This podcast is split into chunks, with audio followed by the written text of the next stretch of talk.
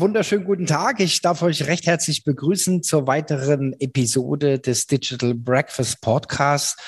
Und heute habe ich den Robin Heinze zu Gast und wir werden mal mit einem holistischen Ansatz rangehen und uns überlegen, Mensch, wo kommen denn 2022 die Leads her?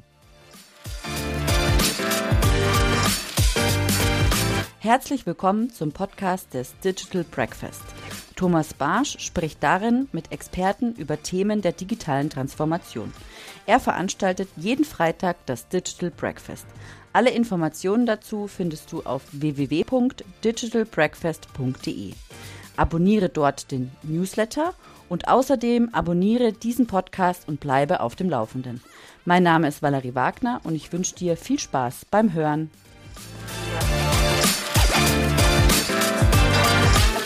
Ja, Thomas, schön, dass ich dabei sein darf. Eine sehr, sehr spannende Frage, die wahrscheinlich sehr viele Marketingentscheider im B2B-Bereich gerade auf der Agenda haben. Ja, absolut. Vor allen Dingen, weil es ja jetzt auch äh, in die heiße Phase geht für die Budgets für nächstes Jahr. Und äh, da ist ja die Frage, äh, was erreicht man als Marketingmanager? Äh, kriegt man eine Budgeterhöhung oder bleibt es gleich oder wird es äh, gestrichen? Ja, also es gibt ja nur die drei Möglichkeiten und ich bin gespannt äh, auf unser Gespräch und auf äh, die Ideen, die du da so hast. Vielleicht gehen wir noch mal einen Schritt zurück und vielleicht stellst du dich einfach mal vor für die Leute, die wenigen, die es gibt, die dich noch nicht kennen? ich, ich glaube, da gibt es den oder die eine oder andere da draußen durchaus. Okay.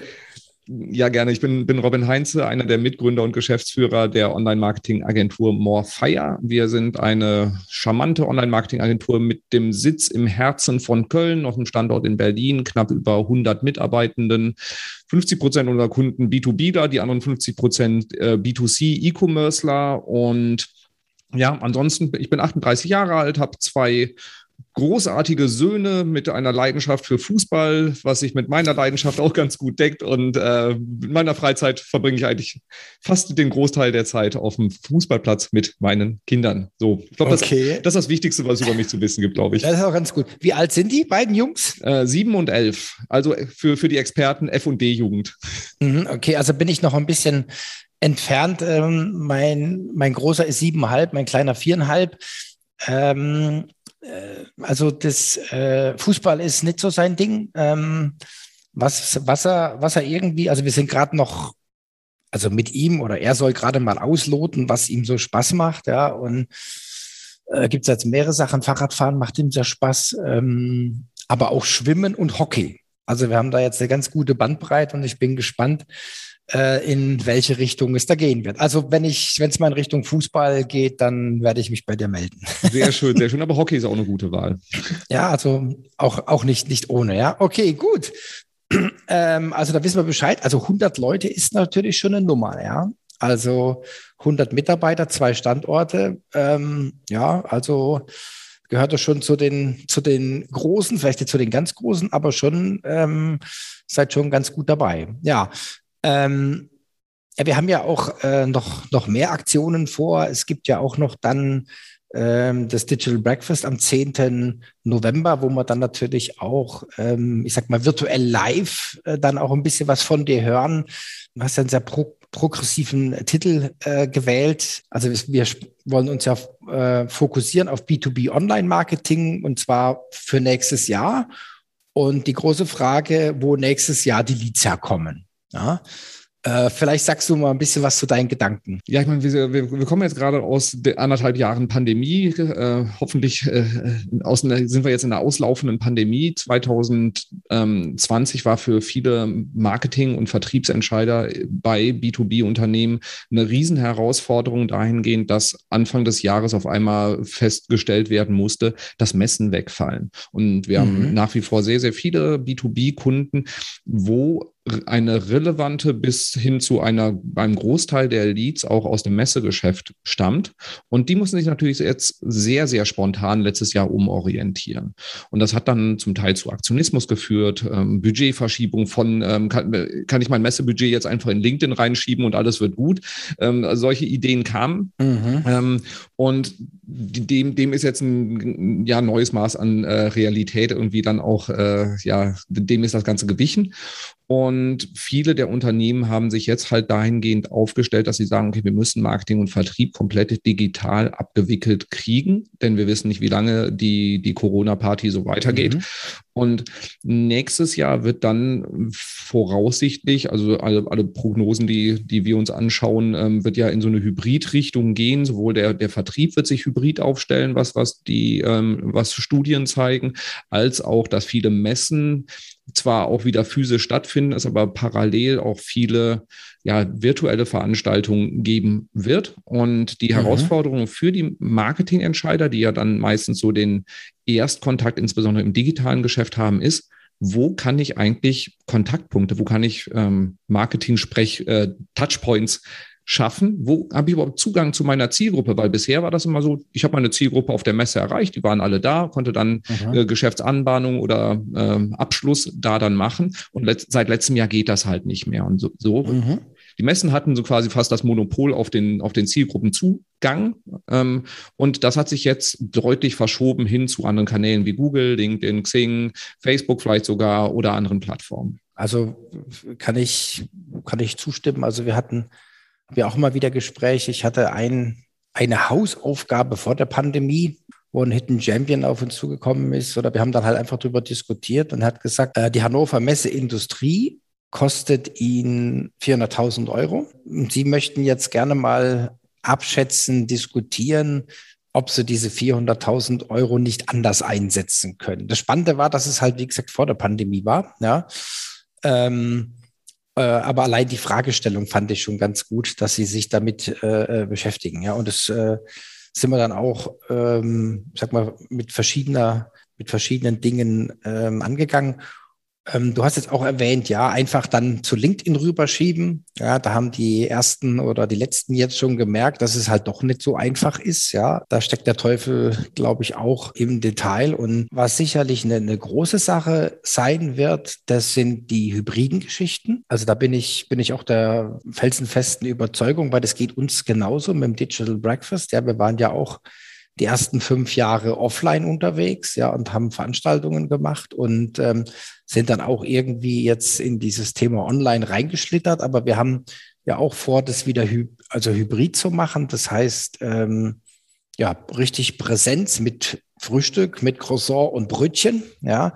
Äh, aber dann natürlich auch, ähm, auch übertragen äh, in die Welt hinaus. Ja, und ähm, ja, da passieren halt solche Sachen wie letzte Woche, Freitag, hatten wir auch wieder ein Breakfast und dann hat sich jemand aus Kroatien zugeschaltet. Ja, und der kam auch in unsere Top-Liste. Wir haben ja so eine Top-Liste mit den weitesten Teilnehmern. Ja, und da ist er mal kurzerhand auf Platz sechs äh, gelandet. Ja, so eine andere Perspektive. Also ich rede jetzt gerade noch mal so ein bisschen über die Veranstaltungen. Dann hast du auch schon wieder das Wort. Wir haben auch eine weitere Veranstaltung noch. Da geht es um internationale Reichweite. Und da haben wir eine Konferenzdolmetscherin, die uns da aufklärt, was da passiert ist. Und meine, meine laienhafte Vorstellung war, dass die Konferenzdolmetscher einfach ähm, ja alle ähm, ihren Laden dicht gemacht haben.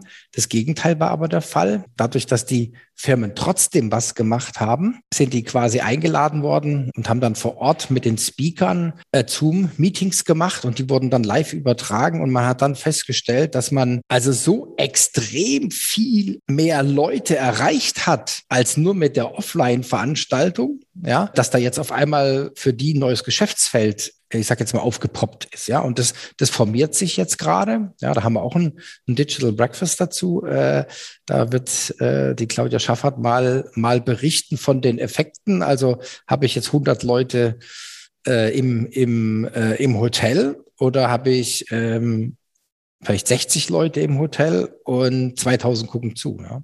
Ja, ich meine, damit machst du ja quasi auch schon direkt die, die Tüte auf. Es hat sich eine ganze Menge gewandelt im Prinzip. Und es klingt, klingt vielleicht ein bisschen doof, wenn man sagt, es war jetzt nicht alles schlecht daran, sondern wir haben alle eine sehr, sehr steile Lernkurve gehabt. Und für mhm. viele Unternehmen haben sich dadurch komplett neue Türen geöffnet. Es haben sich zwangsweise neue Geschäftsmodelle entwickelt, wo Anbieter von, von physischen Veranstaltungen auch hingegangen sind und gesagt, okay, ich virtualisiere jetzt nicht einfach das Ganze und versuche irgendwie dem, das Ganze jetzt im Digitalen genauso stattfinden zu lassen, sondern da sind sehr viele tolle neue kreative Ideen entstanden, was man da halt eben dann auch aus dieser Misere mhm. machen kann.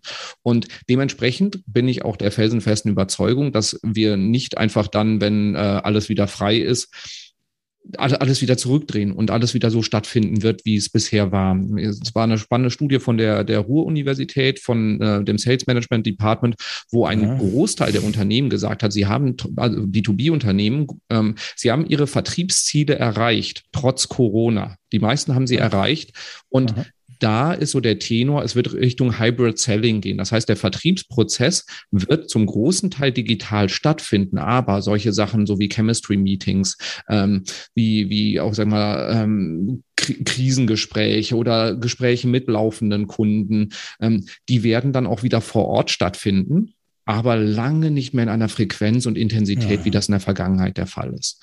Und daran sehen wir auch, dass das Thema Marketing, ähm, auch da haben sich die Unternehmen dran gewöhnt, dass da sehr, sehr viel im virtuellen Raum stattfinden wird.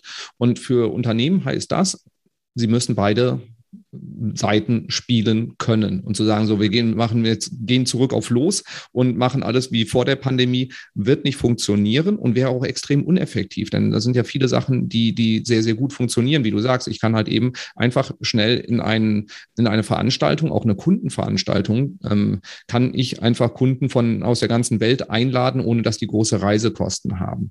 Und da müssen halt Unternehmen neu denken und sagen, wie kriege ich Zugang zu meiner Zielgruppe digital und physisch? Welche Kontaktpunkte sind notwendig? Welche können wir vielleicht im Digitalen gut abbilden? Und ähm, wie, wie kann ich halt eben auf allen Ebenen, auf allen Plattformen auch ein gutes Erlebnis schaffen und immer präsent sein. Und darum geht es im Endeffekt, dass ich dafür sorge, die, also der Kaufentscheidungsprozess der Unternehmen hat sich geändert, zwangsläufig, dass es Aha. zum Beispiel keine physischen Veranstaltungen geht. Und wie kann ich in diesem virtuellen Kaufentscheidungsprozess permanent sichtbar sein in jeder Stufe und welche, welche Kanäle, welche Plattform muss ich dafür bespielen? Und das ist halt die Fragestellung, vor der die Unternehmen stehen, worauf es nicht die Patentantwort natürlich gibt. Ich kann nicht sagen, das ist hier die mhm. neue Schablone, bitte setze diese ein und du wirst Leads reinkriegen ohne Ende, sondern das ist natürlich von, von Unternehmen und Branche und Entwicklung einer Branche natürlich ex extrem stark ähm, abhängig. Mit, zumal jedes Unternehmen ja auch die Kunden hat, die zu dem Unternehmen passen. Ja, das ist ja auch so ein Effekt. Ja, das heißt, äh, man muss da auch ganz, ganz stark äh, sich an, an den Kunden orientieren und, und vielleicht noch ein weiterer Aspekt. Ähm, selbst wenn ich jetzt äh, mir was ausmale in meinem Kämmerchen mit meiner Online-Marketing-Strategie, ja, wie wir das jetzt macht, welche, ähm, welche Aufgaben man wie erfüllt, ob jetzt äh, offline oder dann online. Ähm, dann hat man vielleicht aber auch die Rechnung ohne, mit, ohne, das, ohne den Kunden gemacht. Ja. Also wir hatten zum Beispiel so einen Fall, ähm, da hat man pandemiebedingt einen Workshop, ja, und dann kam der Nachfolgeworkshop. Und es war, also ich bin davon ausgegangen, wir machen den, ähm, den Workshop wirklich äh, Präsenz, äh, offline äh, im Unternehmen. Und dann kam der Termin immer näher. Und dann wurde dann nochmal über das Setting äh, gesprochen und dann kam raus, also wir haben jetzt entschieden, wir machen das, äh, wir machen das online. Es hat letztes Mal so super geklappt, ja. Und, äh, wenn man dann so ein bisschen hinterfragt hat, dann kam dann raus, äh, so zwischen den Zeilen, der Vertriebleute, die von bundesweit anreisen, haben keinen Bock für einen Tag Workshop noch einen Tag äh, Reise, äh, Anreise, Abreise zu investieren oder, oder einfach zu machen. Ja. Also da kam dann so ein bisschen die Bequemlichkeit, weil es ging ja auch so, ja. Und das fand ich schon, das fand ich schon äh, erstaunlich, ja. Und das, das Gleiche habe ich jetzt auch öfter äh, an der Hochschule, wo ich unterrichte, ja, ähm, dass dann die Studenten sagen, naja, hm, können wir das halt online machen. Ja? Also da gab es eine extrem schnelle Lernkurve, extrem schnellen Wandel, ja, auch im Verhalten. Ja. Und ich glaube, das ist, das gilt jetzt dann, so wie du gesagt hast, über die Kontaktpunkte, wo äh, die Zielgruppe sich auf, aufhält, ähm, zu erreichen. Ja. Mhm. Ein, eine der Kernfähigkeiten aus meiner Sicht, die Marketing- und Vertriebsorganisationen jetzt gelernt haben oder lernen sollten, ist in dem Kontext Agilität oder Flexibilität. Das heißt, wir können jetzt eine Planung für 2022 machen. Wir wissen aber nicht, wie die Pandemiesituation sich entwickeln wird. Und das heißt, wenn wir jetzt sagen, okay, es wird wieder ganz viele On-Site-Events geben ähm, und wir planen da Vollgas mit, sollten wir auch immer das Fallback haben, zu sagen, okay, was machen wir, wenn sie dann doch nicht stattfinden? Und das mhm. heißt, da die, diese Anpassungsfähigkeit von Organisationen, die ist ähm, sehr stark strapaziert worden in den letzten mhm. anderthalb Jahren. Und das ist für viele Organisationen, muss das, ist das ein absoluter Segen weil sie zum ersten Mal halt wirklich auch diese Agilität an den Tag legen mussten. Und da ist mein erster Punkt, den ich wirklich auch allen Organisationen mitgeben kann, bewahrt euch diese Anpassungsfähigkeit, weil diese, diese schnelle Reaktionsfähigkeit auf neue Entwicklungen in den Märkten ist für, für Marketing wahnsinnig wertvoll. Da vielleicht eine kleine Ergänzung. Also wir haben das, also das sehe ich 100 Prozent genauso. Äh, Marketing, Vertrieb muss agiler werden, um einfach auch Chancen zu nutzen. Ja, ich habe da immer ein schönes Beispiel. Wir selber haben auch eine eigene Kampagne gemacht ähm, über LinkedIn und äh, haben dann halt äh, eine Lösung zusammengebaut. Ja, und es war ja äh, bis Mai war es ja möglich, 100 äh, Kontakt, äh, Kontaktanfragen zu machen am Tag, also 3000 im Monat.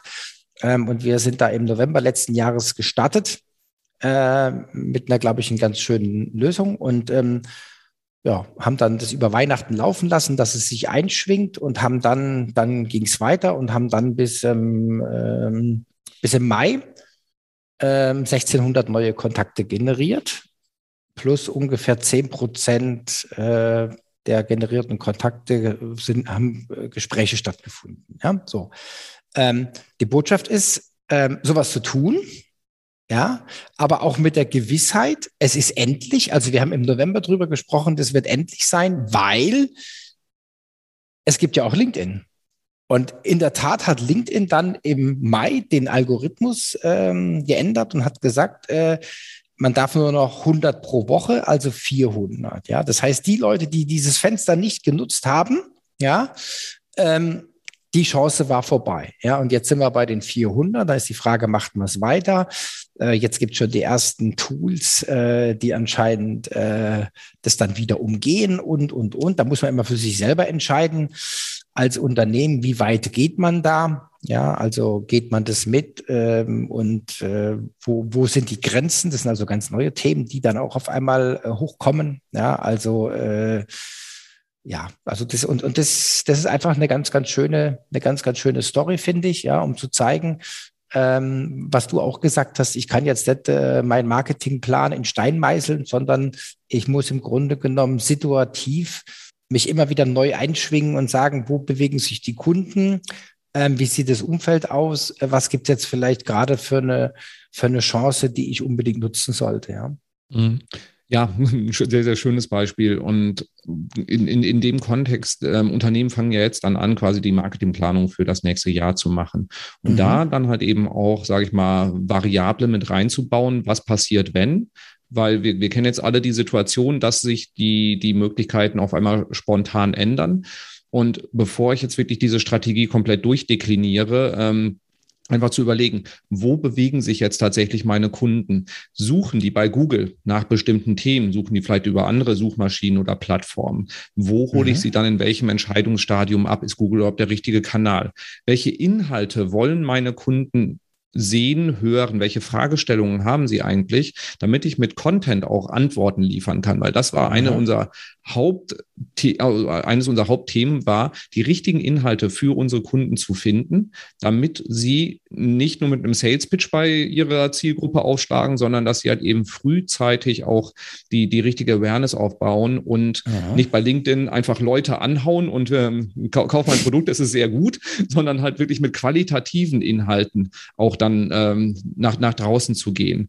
Und äh, wir, wir haben jetzt gerade immer nur LinkedIn irgendwie angesprochen. Ich weiß, du bist ja auch ein großer äh, Xing-Verfechter und auch mhm, da dieses, ähm, viele Unternehmen sind komplett in LinkedIn reingegangen und es gibt Zielgruppen, die erreiche ich besser über Xing als über LinkedIn. Aha. Und da nicht einfach blind diesem, diesem Weg folgen. Manche B2B-Zielgruppen erreiche ich auch bei Facebook besser. Wenn wir Aha. über KMUs zum Beispiel sprechen, dann ist Facebook oft der richtige Kanal.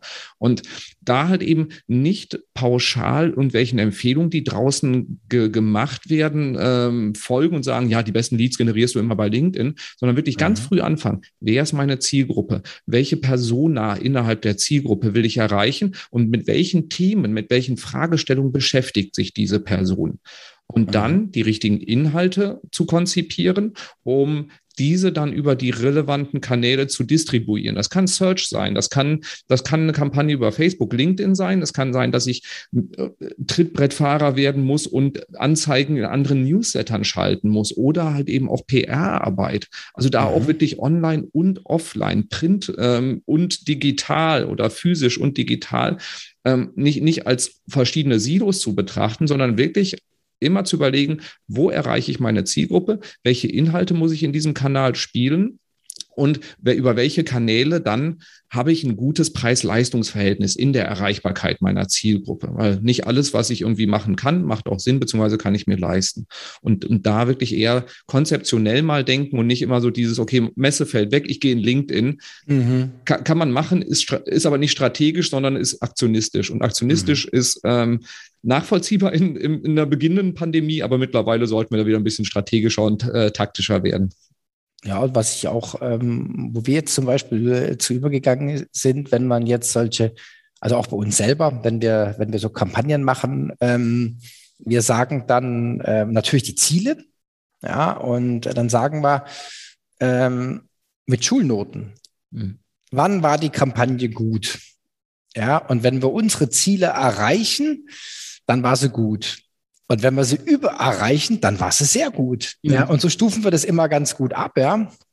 Und dann wird's auch, dann wird's auch, äh, ich sag jetzt mal für die Mannschaft relativ anschaulich, ja. Und und da ähm, sollte man zumindest mal in der Konzeptionsphase ähm, mal alle mal alle Kanäle betrachten und ähm, ja, hoffentlich, hoffentlich ist dann auch das Analytics so gut, dass man das auch äh, alles gut nachvollziehen kann. Ja, also ihr habt gesagt, ihr seid im E-Commerce-Bereich äh, unterwegs. Da ist es ja, die sind, äh, denke ich, da am weitesten, ja, dass man sagt, okay, welcher, ja, welcher Referral oder wo kam, wo kam der Auftrag äh, letztendlich her und was hat es dann gebracht? Ja, so dass ich das also wirklich dann auch sauber betrachten kann.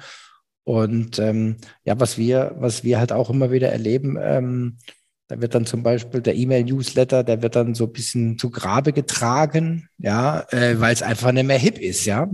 du hast jetzt gelacht, ja. Ähm, wenn man da mal genauer hinschaut, ja, dann hat man da vielleicht nicht so den megamäßigen Traffic drauf oder so ein Ultra-Engagement, ja. Aber wenn man dann guckt, ähm, von denen, ich übertreibe jetzt mal, aber von den paar Hansels, die reagieren, äh, haben 90 Prozent bestellt. Mhm. Ja. Und dann wird es natürlich wieder lukrativ, ja. Ja, ja, ich meine, E-Mail-Marketing, äh, keine Ahnung, wie oft das schon zu Grabe getragen worden ist und ist irgendwie immer so, dass das äh, ungeliebte Stiefkind im, im Online-Marketing, kann man so sagen. Wenn man, wenn ich im Freundeskreis erzähle, ich mag E-Mail-Marketing, dann bin ich gleich, äh, mhm. ja, oder äh, entweder gähn oder alternativ, ach, du bist der Idiot, der die Spam-Mails verschickt. So, also mhm, in mhm. dieser Gratwanderung bewegt man sich da. Also zu sagen, man wäre Waffenhändler, ist äh, auf einem ähnlichen Level, wie dass man E-Mail-Marketing macht, so mhm. in der Beliebtheitsskala. Und ich, ich bin insbesondere, ganz besonders im B2B-Bereich ein Riesenfan von E-Mail-Marketing, aber auch genauso im E-Commerce eigentlich so, wenn ich ich mal betrachte, mhm. weil es ist nahezu der einzige Kanal, wo du einen eigenen Kundenzugang aufbauen kannst. Mhm. Ansonsten kaufst du deine Kunden immer wieder bei Google, bei LinkedIn, bei Facebook ein. Hey, das ist super für deren Aktionäre. Äh, ich, ich, da, da, da freuen sich die mhm. drüber. Aber seine Bestandskunden bei Google einzukaufen, heißt im E-Commerce zahle ich ähm, einen zweistelligen Centbetrag pro Klick. Im B2B B2B zahle ich einen zweistelligen Eurobetrag pro Klick für Leute, die mich eigentlich schon kennen, die dann halt eben wieder nach Anbieter für XY suchen. Und das Aha. tut echt weh. Und bei E-Mail-Marketing oder eher dann so eine, eine Mischung aus CRM und E-Mail-Marketing und Marketing-Automation, baue ich meinen eigenen Kundenzugang auf. Ich lerne etwas über meine Kunden und kann meine Kunden mit relevantem Content bespaßen, bedienen, damit sie auch verstehen, dass ich eine Autorität zu dem Thema bin. Und mhm. das ist völlig unterschätzt. Also auf die Frage, wohin, woher kommen die Leads? Ähm, klar, ich muss die Datensätze erstmal äh, bei mir in die E-Mail-Datenbank reinbekommen. Aber wenn sie da drin sind, muss ich mich sehr, sehr gut drum kümmern. Und das ist einer der wichtigsten Kanäle zur Pflege von Bestandskunden, zum Cross- und Upselling und um Leads, um Interessenten strukturiert auch an einen Kauf heranzuführen. Mhm. Vollkommen unterschätzt. es muss halt ein vernünftiges CRM als Basis da sein. Wir müssen über Lead Scoring sprechen. Wir müssen darüber sprechen, welche Inhalte muss ich spielen, damit ein Interessent auch an den Kauf herangeführt wird. Auch hier muss ich im B2B online und offline verzahnen. Sprich, wenn jemand Kaufsignale sendet, weil sie auf jede E-Mail reagieren und immer wieder auf unsere Webseite gehen, dass ich da dann auch zum Beispiel ein Outbound Callcenter habe, die dann anrufen und eine Bedarfsanalyse machen und einfach mal nachhören. So. Mhm. Und da nicht nur darauf warten, dass die, die Leute kommen. Und die, die, diese Verzahnungen zu denken, ist viel wichtiger als aktionistisch zu sagen, oh, ich teste jetzt LinkedIn, weil das habe ich irgendwo gelesen, dass LinkedIn der neue heiße Scheiß ist. Ähm, mhm. und auch wie du es dann gesagt hast, an jeden Kanal Ziele setzen, ganz konkret Hypothese aufstellen, wenn ich jetzt meinen ersten Test mit LinkedIn Ads mache, was erwarte ich? Wie viel Budget äh, gebe ich rein? Wann ist das Ding erfolgreich? Und wann sage ich, boah, das ist jetzt daneben gegangen? Mhm. Und dann wirklich auch immer dem, dem Ganzen ein Zeitfenster geben, ähm, Plan-Ist-Vergleich machen oder so die Hypothese quasi verifizieren und auf der Basis dann Entscheidungen treffen, wie ich damit weitermache. Und weil an Ideen, was wir alles machen können, mangelt es keinem mhm. Unternehmen. Aber mhm. die richtigen Ideen zu priorisieren und zu sagen, okay, da gehe ich jetzt rein, ähm, und nicht auch alles gleichzeitig zu testen, das ist etwas, wo, wo Unternehmen und Organisationen aus unserer Sicht sich sehr, sehr schwer tun. Also auch dann, ähm, also wie gesagt, diese, diese Messung, also Werbeerfolgskontrolle, ja, es werden Projekte gemacht und es wird gar nicht richtig kontrolliert und wenn man nicht kontrolliert, hat man ja auch keine Lessons learned. Das heißt, ich kann dann auch nicht, das kann es dann auch nicht besser machen, ja. Und was ja auch angesprochen, idealerweise nicht, ähm, ich weiß, es ist immer ganz, ganz schwierig, ja, ähm, wenn man jetzt, wenn man jetzt was weiterentwickeln will, nur ein Parameter zu ändern ja, um auch wirklich zum, zu, äh, vergleichen zu können, ähm, was hat's jetzt, was hat jetzt, was hat sich geändert äh, zum Newsletter von von letztem Monat? Wir haben heute selber wieder einen verschickt, ja. Und ich tue mir da, ich will den ja weiter verbessern, ja, und ich tue mir immer wirklich schwer, dann nur eine Sache zu ändern, ja, weil man besser machen will und äh, besser werden will. Und ich habe es dann heute, ich glaube, geschafft, ja. Ein, zwei Sachen haben wir geändert und gucken jetzt natürlich, wie, wie wird jetzt drauf reagiert, ja. Ähm, wie, wie ist die Abmeldequote, wie ist die Öffnungsrate und, und, und, ja. Also da muss man dann manchmal auch, je schnell, so, so schnell die Zeit ist, muss man dann auch ein bisschen cool sein und nicht zu viel wollen, ja, sondern wirklich vielleicht kleine Steps, ja. Ja, genau, kleine Steps, wenn ich auf einem guten Level bin. Oder halt auch einfach mal komplett neu denken. Das ist natürlich der deutlich anspruchsvollere Aha. Prozess, und zu sagen, so den Newsletter, wie ich ihn bisher verschickt habe, hat der überhaupt eine richtige Daseinsberechtigung im Postfach? Oder könnte ich eigentlich den Leuten was schicken, was viel, viel wertiger für die ist? Und da einfach nochmal dann zu sagen, okay, ich traue mich mal wirklich auch ähm, A gegen B, aber richtig radikal zu testen. Be mhm. Beides in Ordnung. Ähm, wenn du auf einem hohen Level unterwegs bist, können auch kleinere Anpassungen ähm, mhm. helfen. Und Oft ist es dann einfach nur die, die Headline auszutauschen oder sowas. Aber mhm. es muss halt für die Nutzerinnen und Nutzer, muss es ein, ein spürbarer Unterschied sein. Und ich sehe ganz viele Tests, die gemacht werden. Da, da, da passiert zu wenig, da wird zu wenig ähm, Unterschied reingebracht, dass man auch nachher sagen kann, daran liegt es jetzt. Oder ne, so, wenn, wenn das Testergebnis im Prinzip einfach immer nur so ein Zufall ist. Ähm, mhm. Also auch da Mut zu, zu neuen Ansätzen, um wirklich auch zu lernen. Vielleicht nochmal auf den, auf den Newsletter äh, zurückzukommen. Ähm, das hat ja auch immer äh, organisatorische Folgen, ja. Also ähm, ich, ich hau jetzt einfach mal so eine Aussage raus. Viele haben ja Hausaufgaben nicht gemacht. Ja, das heißt, es wurde irgendwie E-Mail-Newsletter wurde äh, verwaltet auf der Webseite. Ja, äh, keine Kopplung zum CRM-System. Ja, ähm, die, die Marketingleute sind sich dem bewusst und sind dann sehr, sehr verhalten und schreiben halt dann nur die einen an, ja, weil es kein sauberes Doppel-Opt-in gibt, ja, und das kann ja auch dann eine Maßnahme sein, okay, pass auf, ähm, das müssen wir jetzt richtig machen. Wir brauchen äh, belastbare Opt-ins, wir brauchen auch Opt-ins für verschiedene Kanäle, ja. Also, und wenn man das dann, wenn man das dann, alleine wenn man so ein Thema anpackt, dann ähm, hat man schon viel zu tun, ja. Ja, durchaus. Ich meine, es gibt, gibt, gibt, viele, die haben gesagt, ja, irgendwie Newsletter ist tot, wir gehen jetzt in den, in den Messenger rein. Und weil mhm. ich kann über den Facebook Messenger oder sowas kann ich ja auch die Leute erreichen. Klar, kannst du machen, bist aber abhängig dann von der Plattform Facebook. Und meine Empfehlung ist immer, sorg dafür, dass das E-Mail-Marketing rechtlich sauber aufgesetzt ist. Sprich, dass Aha. du das Double Opt-in, die Werbeerlaubnis generierst. Und sorg dann dafür, dass du wirklich auch eine inhaltliche Strategie hast. Viele Newsletter haben keine Daseinsberechtigung in Postfächern. Also da, da mhm. reden Unternehmen über sich selbst und erzählen, ja, hier haben wir einen neuen Vorstand und hier haben wir, äh, hier haben wir ein neues Produkt auf dem Markt und so. Das interessiert keinen Mensch. Du musst mhm. das Ding ja wirklich aus der Perspektive der Leserinnen und Leser ähm, be betrachten und sagen, was ist der Grund, warum die das öffnen? Wie kann ich dafür sorgen, dass die sich auf meine Mails freuen und das nicht irgendwie mhm. so, ah, scheiße, muss ich wieder löschen, ähm, mhm. irgendwie, äh, dass das im Kopf ist. Das heißt, welche Inhalte kannst du kreieren, damit deine E-Mail mit Freude äh, de, der nächsten Mail entgegengesehen äh, wird und nicht einmal, einmal im Monat so zwangsweise, ja, wir haben ja gesagt, wir wollen einmal im Monat ein Newsletter machen, dann mhm. hauen wir mal wieder was raus. Und man, ja. man kann so viele tolle Inhalte kommunizieren. Dafür braucht es aber natürlich auch eine Content-Strategie. Und ohne diese, ja, absolut. ohne diese, mhm. also wenn, wenn du nichts zu sagen hast, dann verschick auch bitte keine Mails. So.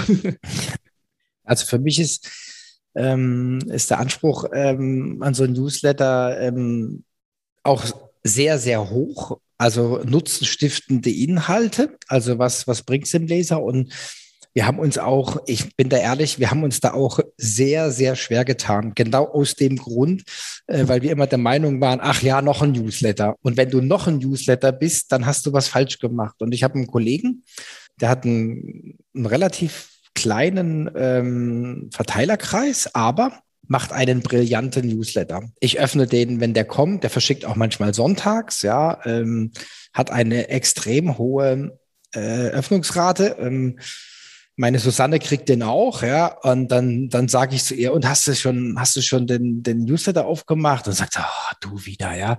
ähm, ähm, und äh, ich habe mal überlegt, warum mache ich das? Und das ist genau das, was du gesagt hast. Wenn ich den Newsletter öffne und lese, bin ich anschließend ein kleines bisschen schlauer. Mhm. Weil er immer Inhalte hat, die es nirgendwo anders gibt. Ja. Wir, wir sind ja als Morfire, als Marketingagentur, wir sind ja auch ein B2B-Unternehmen und wir, unser Anspruch ist immer, dass unser eigenes Marketing so best in class ist. Also wir wollen einfach immer und uns selber als Testobjekt nutzen, um alles auszuprobieren.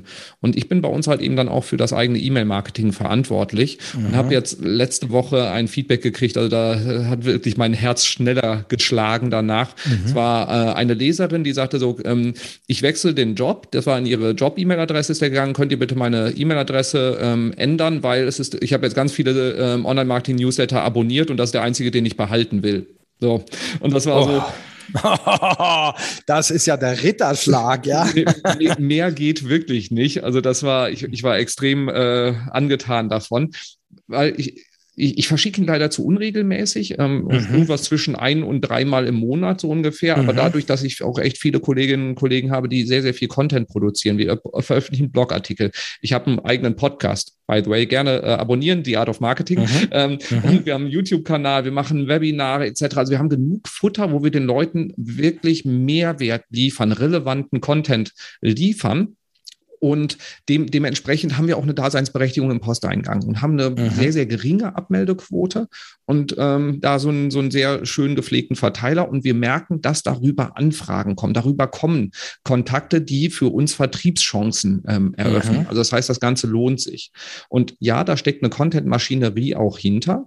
Ähm, aber wir sehen, dass sich der Aufwand total lohnt. Und wenn du jetzt sagst, nur eine, als, als Vergleichsgröße 400.000 Euro für, einen für einen Messestand auf der Hannover Messe, ähm, da kann man eine ganze Menge Content-Marketing für machen mhm. und auch die Zielgruppe erreichen, ähm, zeitlich unabhängig und da auch eine nachhaltige Kundenbeziehung aufbauen. Und alles, was du in Content investierst und in, in eine Verbindung zu Kunden, bei der du plattformunabhängig bist, ist eine wahnsinnig gute, nachhaltige Investition. Und mhm. dazu gehört Content Marketing mit SEO-Perspektive. Dazu gehört halt Reichweitenaufbau auch über LinkedIn und Co. Dazu gehört der Verteileraufbau. Und das heißt, sorg dafür, dass du mit relevantem Content draußen sichtbar bist und generiere mhm. Leads darüber, über mhm. E-Books, über Checklisten, Whitepaper, Webinare etc. Also Mehrwert, dass die Leute sagen, okay, ich bin bereit, meinen Datensatz dazulassen und dann behandelt mhm. sie im E-Mail-Marketing mit Marketing Automation sehr, sehr gut und du wirst dadurch Fans deiner Marke auch kreieren. Großartig. Ich wollte dich jetzt gerade mal, ich wollte dich jetzt gerade mal fragen, was so ein Resümee war. Also ähm, das war's, ja. Das, das, kann man so sagen. Das Spiel machen wir kann schon ein paar so Jahre und machen es jetzt mhm. die letzten zwei Jahre nochmal oder anderthalb Jahre deutlich intensiver und fahren sehr, sehr mhm. gut damit. Mhm. Und auch unsere, also unsere Kunden, wir, wir wollen da immer unseren Kunden ein kleines bisschen voraus sein, damit wir sagen können, was wir ausprobiert haben. Dann können wir mal alle Zahlen, Daten, Fakten offenlegen. Und das werde ich auch beim Digital Breakfast, werde ich so ein paar Beispiele einfach von uns selber mhm. zeigen, wo ich ähm, Conversion Rates, Klickraten, Öffnungsraten und sowas einfach zeigen kann, weil es unsere eigenen Daten sind. Da brauche ich mhm. keinen Kunden fragen. Und das, dadurch wollen wir halt eben auch Kunden helfen, schnell die Sachen zu adaptieren, wo wir sehen, dass sie funktionieren. Finde ich großartig und ich freue mich drauf. Noch vielleicht zwei Hinweise. Also den Newsletter und den Podcast, den schreiben wir noch in die Show Notes rein. Ja, ähm, dann haben wir das auch drin. Und ähm, Orbit, ich darf mich ähm, recht herzlich bedanken bei dir ähm, für das offene und äh, anspruchsvolle Gespräch. Ich freue mich also wirklich drauf auch auf das, was noch kommt. Ja, also vor allen Dingen jetzt, wenn du gesagt hast, du zeigst auch reale Daten, das ist natürlich auch sehr, sehr wertvoll. Und 10.11. ist der Termin vom Digital Breakfast. Und dann schauen wir mal, wo 2022 die Leads herkommen. Danke, dass du da warst. Vielen Dank für das Gespräch, Thomas. Bleib gesund und munter und bis dann. Tschüss. Tschüss.